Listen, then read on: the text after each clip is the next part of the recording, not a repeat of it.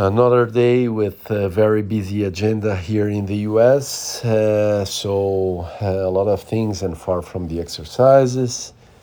But uh, today, ending the week and coming to Saturday and Sunday now uh, to enjoy a bit here. So, it will be nice. Uh, I'm still with my plan to include uh, an easy run on Sunday. Uh, tomorrow, I think I will not be able to do that. Maybe I just uh, walk around in the morning, uh, but let's see. Still with the plan for the run on Sunday, and uh, uh, and then I go back to Brazil for next week. Let's see, and let's check if I am going to be able to do this plan, and that's it.